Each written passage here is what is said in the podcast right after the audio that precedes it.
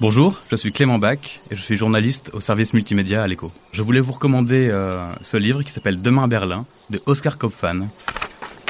Ce bouquin parle donc de l'histoire de trois jeunes hommes, Tobias, Franz et Armand, qui sortent tout juste de l'adolescence tous les trois. Ils sont paumés dans la vie. Tobias a été abusé quand il était jeune, Franz est orphelin et euh, il est nouveau papa d'une grossesse non désirée.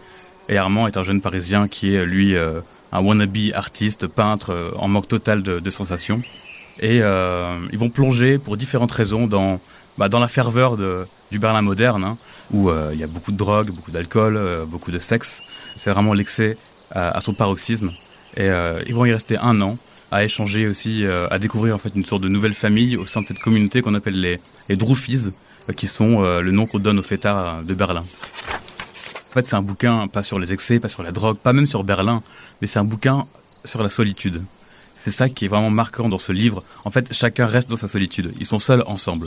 Et ça a marqué aussi beaucoup de, de personnes qui, qui sont un peu déconnectées, euh, une génération d'entre-deux, entre les parents euh, qui ont euh, toujours eu du travail, qui ont une bonne situation, euh, ou la nouvelle génération euh, qui, elle, est super connectée, qui arrive à trouver sa place assez rapidement. Il y a tout un pan générationnel qui est un peu entre les deux. Euh, ils ont connu euh, l'avant Internet, l'après Internet, les francs, l'euro, enfin voilà, toute cette génération-ci euh, elle est un peu pas laissée pour compte, c'est pas le c'est pas le bon terme, mais voilà, un peu solitaire quoi. C'est un livre qui est plutôt mélancolique, hein, ça c'est vrai. Il n'y a pas non plus un vrai synopsis, hein, on voit c'est beaucoup de descriptions, un instantané, presque une photographie de, de la vie de trois jeunes gens. Il n'y a pas de happy end, mais il n'y a pas de end en fait, non plus. Armand rentre seul du Berghain. Ça doit faire 30 heures qu'il n'a pas dormi. Il se souvient que Sigrid lui a offert son cul dans les toilettes du panorama.